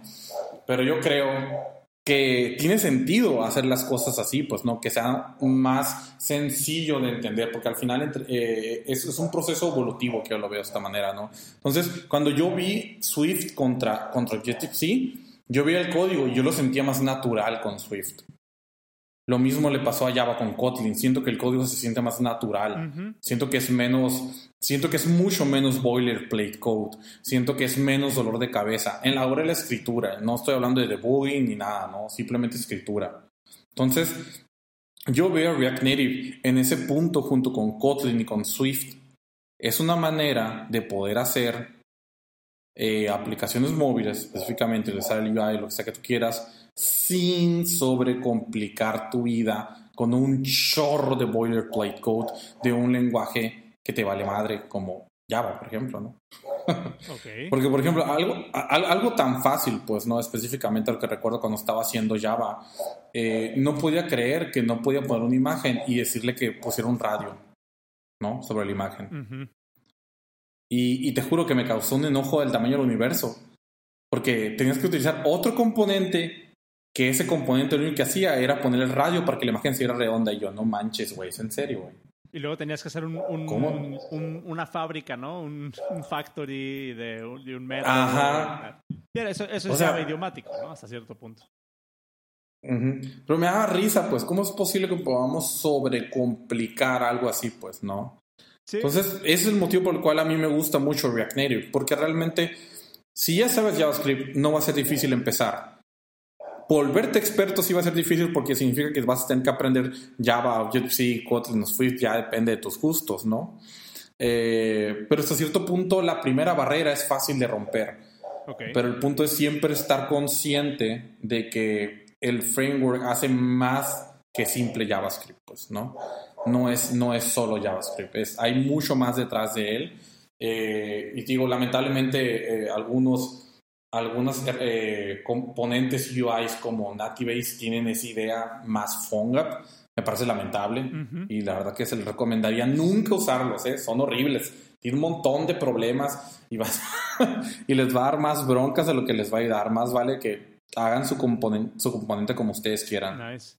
Me, me gusta mucho tu, filosofía en ese aspecto porque es la, es la primera vez que he hablado con alguien de React Native que no se ofenda con el simple hecho de decir que tal vez el performance en Objective-C o con, o con Java sea un poco mejor. O sea, la- en, en- en Tal el pasado, sí, tal vez. En, en el pasado, eh, siempre que me ha tocado platicar con gente de React Native, sí encuentro como que para ellos React Native es lo máximo y no hay otra forma de hacer aplicaciones móviles. E incluso llegan a ver el desarrollo nativo como eso que tú mencionas, como, como una barrera nada más para hacer una aplicación funcional. Que sí tiene, sí tiene sentido. ¿no? O sea, prácticamente el, el- el approach que tiene React Native de que decimos, bueno, lo que queremos hacer es bajar la barrera de entrada o disminuir el- la barrera de entrada para que puedas tener algo funcional más rápido y te puedas mover mucho más rápido. Es un trade-off que sí se tiene que considerar, sobre todo si quieres meter, si estás pensando pues en, en que React Native como tal es una dependencia de tu proyecto. Eh, nosotros, en este sentido, por ejemplo, creo que fue esta semana, eh, donde hemos tenido, yo, yo no hago React Native dentro de, de la empresa, tenemos una persona que se encarga de, eh, de- de ese wrapper, eh, pero sí, por ejemplo, hoy, hoy noté que se quejó mucho. Este, eh, eh, ho- hoy, hoy noté que se quejó mucho porque las últimas versiones de React Native han roto prácticamente todas nuestras integraciones. Y siento que es algo que, que muchas personas han comentado, que React Native hasta cierto punto puede, puede verse como bastante inestable. ¿Qué, qué, puedes decir tú al respecto de eso? Fíjate, no creo realmente inestables, pero este es el problema. Y, y- yo creo que este fue lo que les pasó, los que le pasó a la persona específicamente que me estás mencionando. Tienes que tomar en cuenta esto. Tú puedes integrar la cantidad de componentes que tú quieras, ¿no? De donde sea, como sea, no, no importa. Si es compatible con React Native, va a funcionar. Incluso ni siquiera si es compatible con React Native, si es JavaScript, funciona, se acabó, ¿no? Eh, pero tienes que tomar en cuenta que un componente, el que sea que vayas a instalar, es programado por otra persona que a lo mejor es más güey que tú todavía, ¿no? O sea, y, y yo no, yo no me considero un programador súper chingón acá, ¿no? Que me arrastra, ¿no? Y así. Pero obviamente, como programadores, güey, o sea, la neta, más de una vez la hemos cagado, ¿no? Todos. Es imposible no haberla cagado en algún punto. Eh, igual la persona que está haciendo un X o Y componente le va a pasar lo mismo. Le va a pasar lo mismo. Y muy posiblemente no te soporte por una versión específica de Node, una versión específica de React Native. Pero yo sí noto que últimamente React Native ha empujado más todavía eh, cambios en React Native, pero yo los veo para un bien bastante grande. Yo, por ejemplo, lo que hago, si yo no quiero tener broncas eh, con React Native, es simplemente no meter un montón de componentes inestables y externos. O sea, porque la neta, o sea, también, ¿no? ¿Para qué demonios vas a instalar un componente que lo único que hace es que sea un modal acá, ¿no? O sea, ya dentro de. React Native, o sea, ya dentro de React Native tú tienes un modal. Lo único que no hace es la animación. La animación tú la haces con, con, con, con el stylings que, que, que tiene React Native. Y dicen, ah, no, yo quiero uno que aparezca arriba para abajo, entonces voy a instalar otro. ¿Para qué, güey? O sea, ¿qué te cuesta hacer la animación acá, no? Di- tres minutos. lo Cinco minutos, pues. eh, Plugin Oriented Developer. Ándale, exactamente. programar, se la pasan instalando plugins a la güey. Ajá. Y, y tenemos que ser, y se tiene que ser muy inteligente a la hora de escoger qué poner y qué no. Porque si vas a poner un, un, un componente que tiene cuatro estrellas, güey, y que no lo van actualizando en tres años, pues ¿qué, estás- qué estás esperando, no? O sea, tú solo te vas a agarrar cachetadas en el futuro. Es más, deberías empezar ya si vas a hacer eso, ¿no? O sea, obviamente es una malísima idea, pues. Pero de todos modos, mucha gente lo hace y luego más, y luego en el futuro actualizan la versión, se estrellan de que, ay, güey, no hay soporte. Pues sí, güey, la versión de Native salió ayer, güey. ¿Tú crees que todos los developers Claro. ¿Tú crees que todos los developers que tienen un componente en React Native se van a poder actualizarlos porque señor Facebook dijo, güey, ya hay versión nueva? Oye, pero... no, obviamente, Pero, ¿no? pero no crees entonces de que, eh, no sé, te, o sea, te, soy, te soy sincero, eh, ahorita por ejemplo dicen aquí, dice aquí en el chat que tal vez la percepción que tengo de React Native se, se, se da porque he hablado con personas que no tienen el mindset adecuado y, y es, es completamente válido, ¿no? O sea, y te estoy diciendo, yo no he hecho React Native eh, profesionalmente, la experiencia que tengo con, con React Native es hablando con otros developers y una vez me tocó hacer una integración de nuestro SDK para, para el wrapper de React Native, pero de ahí en más yo no puedo decir que tengo experiencia real con, con, con React Native, ¿no? Em, pero, pero sí se me, hace, se me hace bien importante todo esto, todo esto que estás diciendo.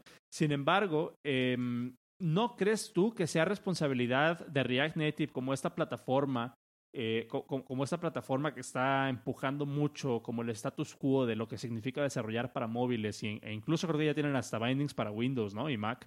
Em, Sí, así es. tener, como esta parte estable o crees que estamos todavía muy en, lo- en los inicios de React Native como para que no tengas que actualizar tu componente con cada nueva versión que sale? Pero mí, me parece, a mí me parece que a este punto React Native es bastante estable por lo que es React Native. Ok. El, el, pro- el el problema que yo veo mucho es de los componentes externos, ¿no? Porque, por ejemplo, alguien, alguien dijo Flutter por ahí, ¿no? Ujú. Flutter lo que tiene es que es, Flutter es más en comparativas de, de, de, de, frameworks web. Yo veo Flutter como Django y yo veo React Native como Express. Es que ExpressJS es nomás un router, es, es lo más básico que necesitas para poder hacer un backend. Pero es todo, no tiene nada más. Ok. No tiene nada de complicado. Eso es React Native. React Native es solo la pura base de los componentes más básicos para hacer todas tus aplicaciones. Nice. Flutter, por otra parte, tiene todo, como Django. Django, por- o sea, tú instalas Django y ya tienes un sistema de autentificación, un sistema de usuarios, un sistema de manejo de roles y un administrador. ¿Por qué? Pues porque así es Django, ¿no? Últimamente. Ok. Vale.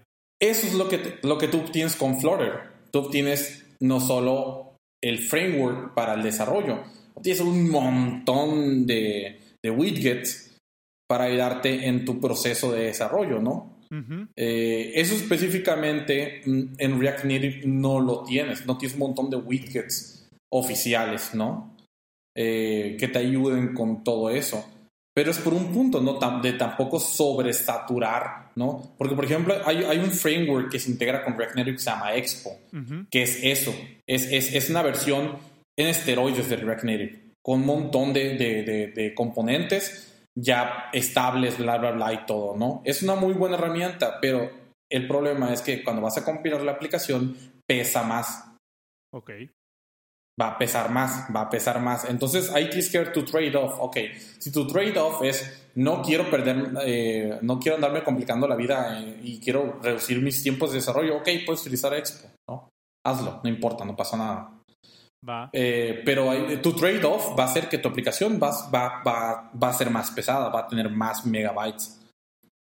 Sí, por el simple hecho de que el, el framework tiene un montón de cosas. Claro. Eso específicamente en web a ti te va- a uno le vale porque pues tú tienes un server acá con un montón de gigas, ¿no? ¿Qué son, do- qué son 200 megas de un framework? Nada. Exacto. Pero en una aplicación móvil, si una aplicación ocupa 125 megas, te quedas, güey, ¿qué hace esta onda, abuela?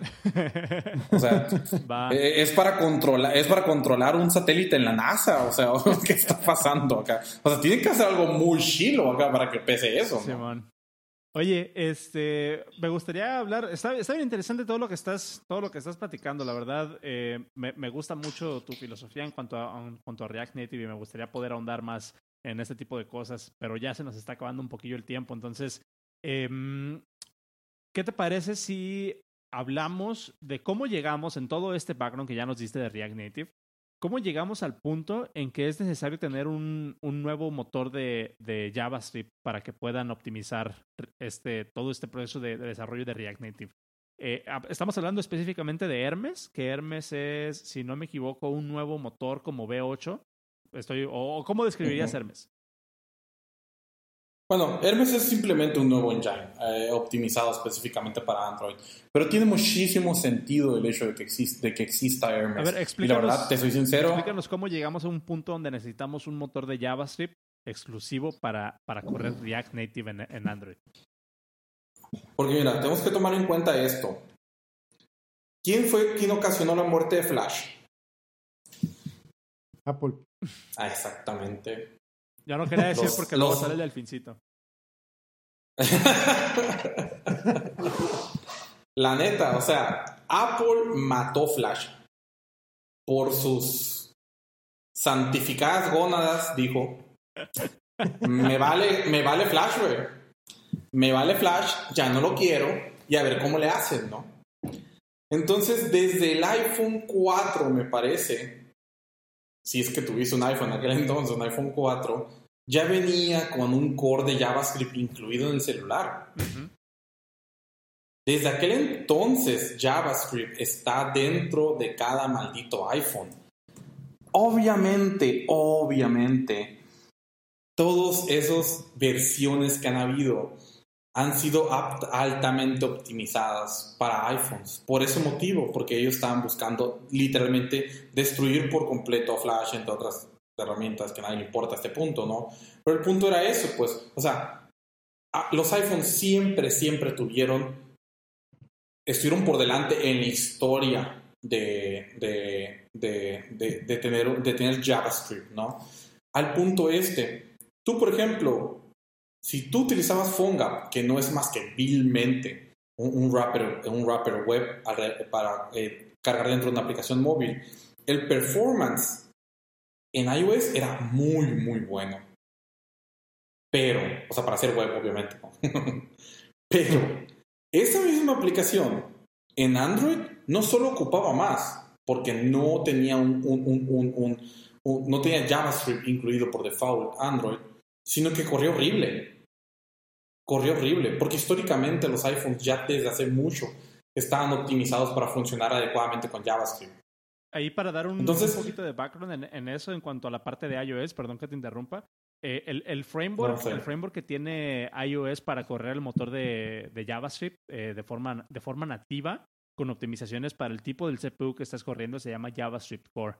Y este, este JavaScript Core es básicamente lo que, lo que utiliza React Native para poder, eh, para poder llamar o para poder hacer funcionar en iOS, pues.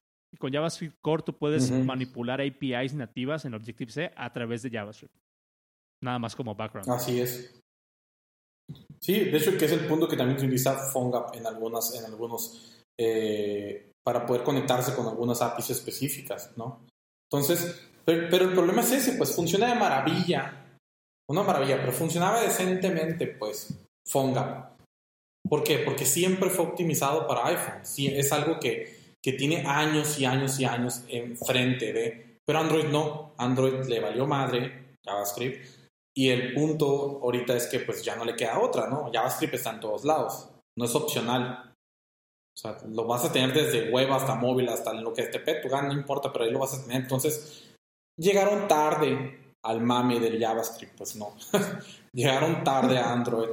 Y, y eso incurrió en que el performance de las aplicaciones que corrían con JavaScript fuera malísimo. Horrendo, horrendo. O sea, digo, a mí más de una vez me tocó que una aplicación que yo había probado en Titanium, en Titanium Accelerator o en PhoneGap funcionara de maravilla en iOS y que tronara en Android. Porque se llenaba la memoria, por ejemplo. No estoy bromeando, era horrible así. O sea, de- eh, no podías animar algo súper leve porque puff, tronaba la aplicación. Exceso, llenabas la memoria y se cerraba acá. Era horrible, en serio. O sea, y, y estos problemas me tocaron, o sea, años, ¿no? Haciendo corajes. Al punto de que yo le decía, ¿sabes qué? Si un cliente quiere Android, dígale que no. Ok. Dígale que no. Al chile. O sea, estamos bien con iOS, ¿no? Porque sí, ajá, porque íbamos a perder más tiempo intentando que funcione. Y deja tú no nomás eso, o sea, ahorita por ejemplo aquí es el- este movimiento de Google para que sea una sola versión de Android para todos y que se dejen de tonterías todas las demás marcas, que me parece excelente. Pero imagínate aquel entonces, pues me acuerdo que tuvimos un cliente específicamente que tenía un Samsung Galaxy S1 en aquel entonces. No. Eh, y, la, y neta, la aplicación funcionaba en todos los Android. No sé cómo le hice, te lo juro. Yo, yo creo que ese día me deberían de haberme santificado, me lo merecía.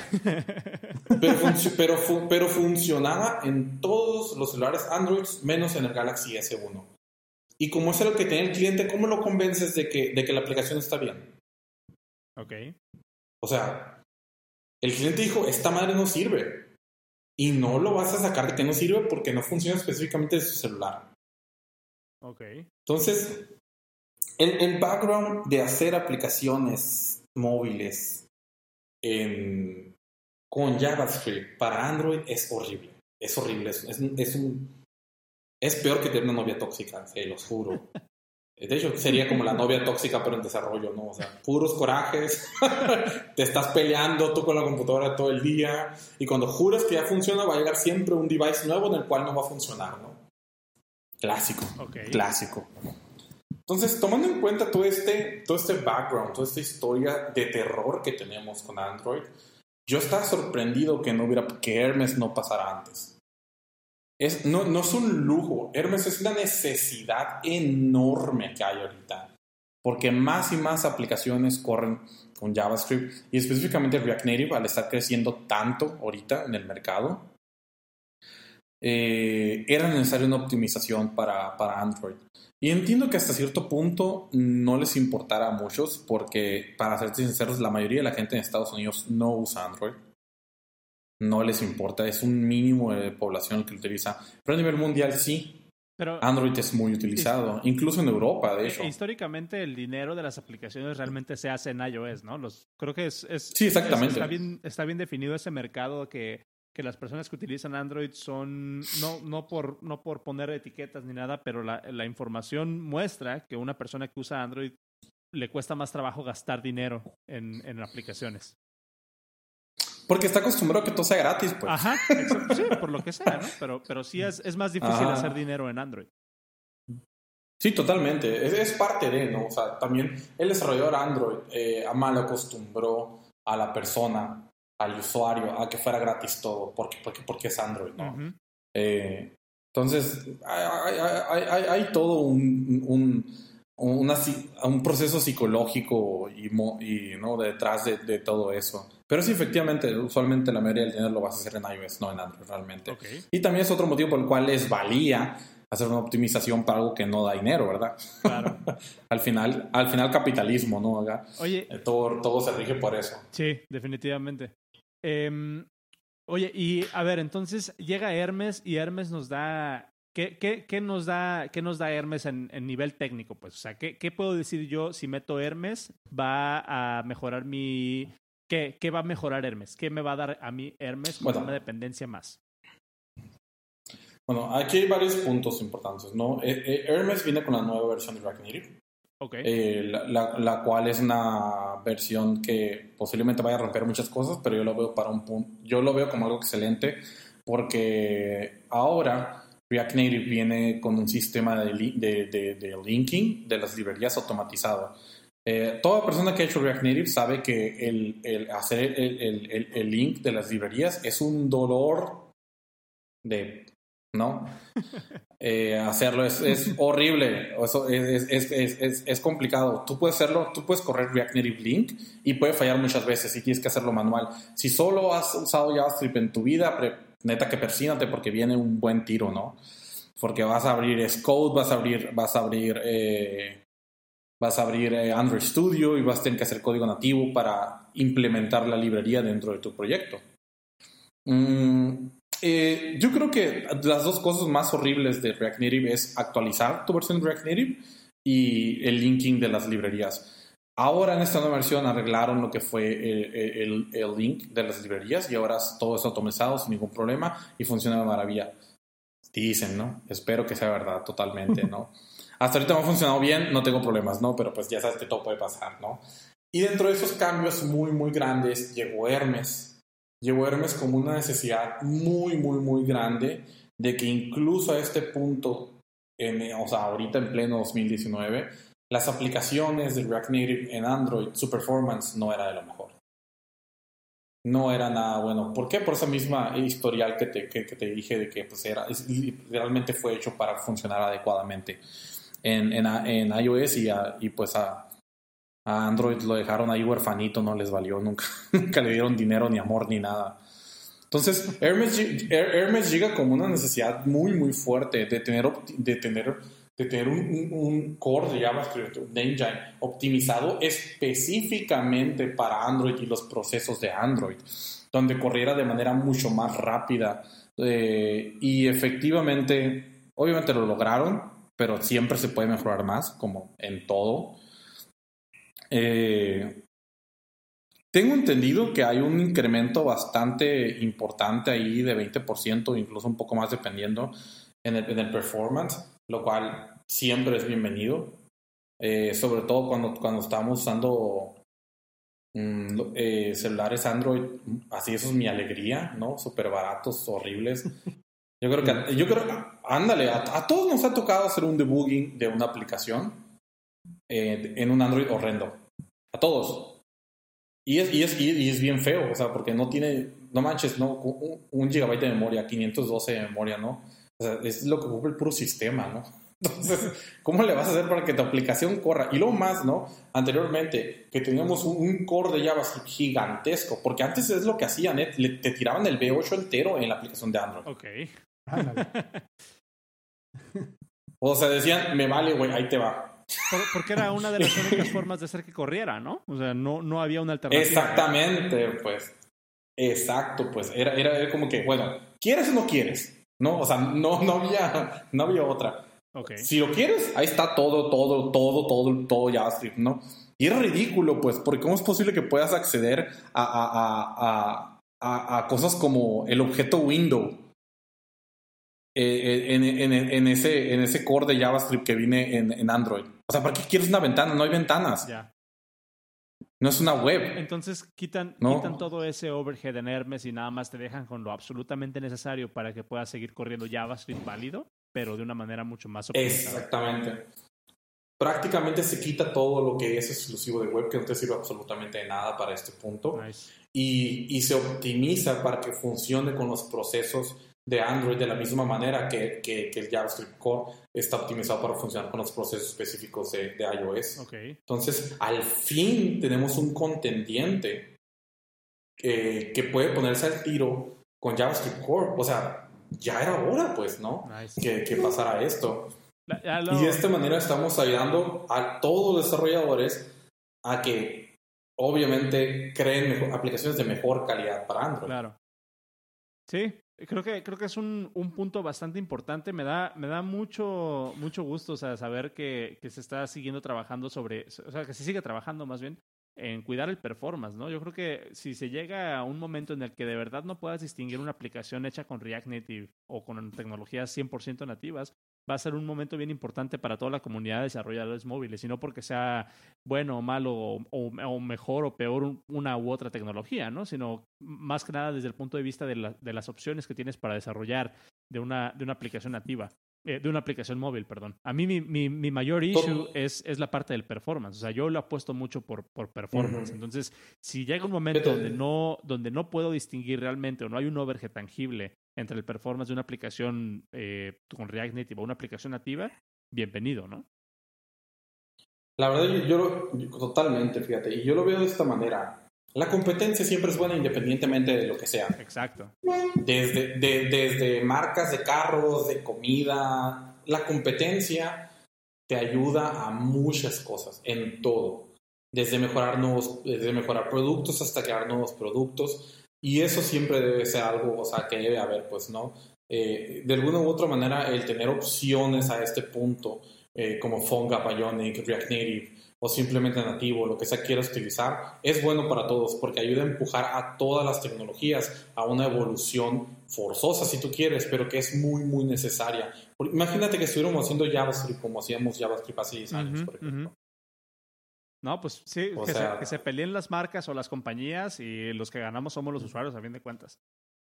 Totalmente, ajá. Qué chido. Porque al final todo esto es, es parte de un proceso que nunca, nunca va a acabar, ¿no? Exactamente. Y, y entre, mejor, entre mejor sean las cosas para nosotros, pues ¿por qué renegar, no? Así es.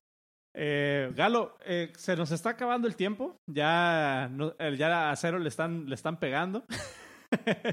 Este, sí, ya siento que está- la verdad está bastante padre. Estoy disfrutando mucho, mucho nuestra charla. Me gustaría tenerte después para platicar eh, sobre por qué, Rea- eh, por qué React Native dejó de usarse en, en Airbnb, eh, sobre todas estas discusiones que la verdad están, están bastante padres. Creo que tienes un, un insight bastante, bastante completo de React Native y espero que nos aceptes una invitación para un episodio posterior para, para Sí. seguir platicando de esto. Em, Sí, claro, cuando quieran. Ahorita, ¿qué les parece si vamos cerrando, nos vamos despidiendo? Eh, ¿Dónde te podemos encontrar, Galo? Eh, ¿Estás en Twitter? ¿Dónde, le- ¿Dónde te leemos o qué onda? Mm, sí, bueno, te, te- bueno, para el cheat posting tengo Twitter, ah, que, es, que es prácticamente Oscar-Gallo G. De hecho, ese usua- usualmente es mi usuario en todas las redes sociales, eh, la que sea. Eh, espe- eh, también uso bastante Instagram porque, pues, como ya les conté, viajo mucho y me la llevo de vago nomás porque, pues, porque es divertido, ¿no? Eh, mi Instagram es también Oscar-Gallo G. Eh, cualquier pregunta que tengan y sobre React Native, React, JavaScript, lo que sea, mm, son bienvenidos. Eh, la verdad, aunque, aunque no lo crean, me doy mi tiempo para, para ayudar a las personas que realmente les gusta lo que hacen. Eh, porque pues en mi caso específico yo amo lo que hago y no haría otra cosa en mi vida, ¿no? Eso es lo único que voy a hacer. Por, por amar es lo que me gusta y se acabó, ¿no? Chido. Eh, así que cualquier mensaje que, fueran, que quieran echar por ahí, perfecto. Si quieren que los ayuden en cualquier cosa, no pasa nada, ¿no? Si tienen algún problema con React Native, igual me pueden echar un mensaje ahí, ¿no? Ya hace rato también dijiste que te gusta mucho mentorear y ayudar, entonces todas las personas que tengan alguna duda y que quieran o les gustaría que Galo los, los, los mentoree, pues ahí tienen su contacto. A ver, el único requerimiento es que, es que le echen ganas, ¿no? huevo. Es el único, porque si, si nomás van a hacer preguntas tontas para andar haciéndose güeyes, no. Le tienen, le tienen que echar acá con todos los poderes acá. Eso como moto de vida. Eh, Ah, claro, claro. Cero, ¿algún mensaje de despedida? ¿Dónde te encontramos para recordar a la gente? Igual, arroba Cero Dragon en Twitter para el shitposting como, como lo acaba de acuñar Oscar. pues me encuentran en muchos slacks, en el Telegram t.me diagonal Cero Dragon también, por si quieren mentarme la madre, ahí estoy. Nice. bueno, y a mí me encuentran como arroba suanros en prácticamente todos los lugares. Twitter es donde publico más, más cosas más regularmente. Y les recuerdo que tenemos eh, la cuenta de Twitter del podcast, arroba guion bajo el podcast. Tenemos un canal de Discord a través del cual estamos contactando aquí con Galo para que nos, ah, para que nos deleite con su conocimiento en React Native. Si quieren aparecer en un próximo episodio, si tienen algo que compartir, métanse al Discord. El enlace está en los show notes. Este es el episodio número 15 lo encuentran disponible en el podcast.dev diagonal 15 y ahí encuentran los enlaces para que se suscriban al YouTube, nos sigan en Twitter, se metan al Discord, platiquen con nosotros, nos manden feedback. Nos gusta mucho su feedback, nos, siempre nos da temas de qué hablar y eh, pues sugieran los temas, también eso, eso lo, aceptamos porque de repente se nos va se nos va a, terminar el, tema de qué hablar. Entonces, si tienen, si tienen algo que les gustaría que, mencionáramos aquí en el podcast, por favor, háganoslo saber, en- ya sea en Twitter o nos los puedan poner en nuestras cuentas de, de Twitter personales o lo que sea. Pero, eh, pues sí, yo les recomendaría más bien que se metieran al Discord y ahí podemos platicar más, más de forma eh, informal, por así decirlo. Galo, muchísimas gracias por acompañarnos. Otra vez disfruté muchísimo eh, la plática, me gustó mucho tu perspectiva acerca de lo que es React Native, bastante refrescante desde mi punto de vista y espero que te podamos tener como invitado eh, próximamente. Claro, muchísimas gracias por haber invitado y pues ahí nos vemos Listo. en un futuro. Los, los siguientes dos episodios del podcast ya están grabados, entonces no va a haber transmisión en vivo las siguientes dos semanas, pero regresamos en tres semanas ya con otro episodio en vivo, con temas nuevos. Y eh, si, quieren, si quieren escuchar los episodios eh, que ya tenemos grabados, suscríbanse a través de su aplicación de podcast favorita, Spotify, Overcast, lo que sea.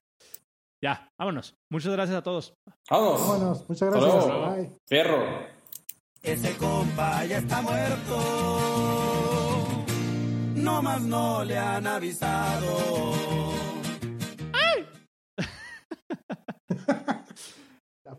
Cámara.